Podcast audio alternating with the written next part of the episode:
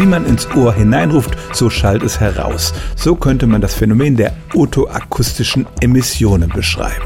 Wenn Schallwellen in unser Ohr hineindringen, dann werden im Innenohr feine Härchen bewegt und diese Bewegungen werden dann als Signal ans Gehirn weitergegeben.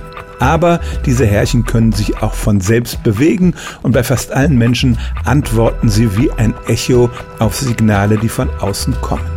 Und diese Töne kann man tatsächlich mit einem Mikrofon aufnehmen.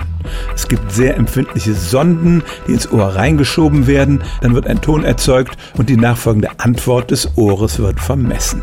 So kann man tatsächlich objektiv die Hörfähigkeit ermitteln und das Verfahren wird eingesetzt, um zum Beispiel zu ermitteln, ob ein Säugling schlecht hören kann, denn die Babys kann man ja noch nicht fragen, ob sie zum Beispiel ein gewisses Geräusch wahrgenommen haben.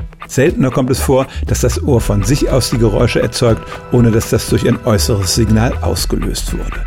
Aber es stimmt tatsächlich, unser Ohr kann nicht nur Schallwellen registrieren, sondern es produziert sie auch selber, auch wenn diese otoakustischen Emissionen sehr leise sind. Stellen auch Sie Ihre alltäglichste Frage unter stimmtz.radio1.de.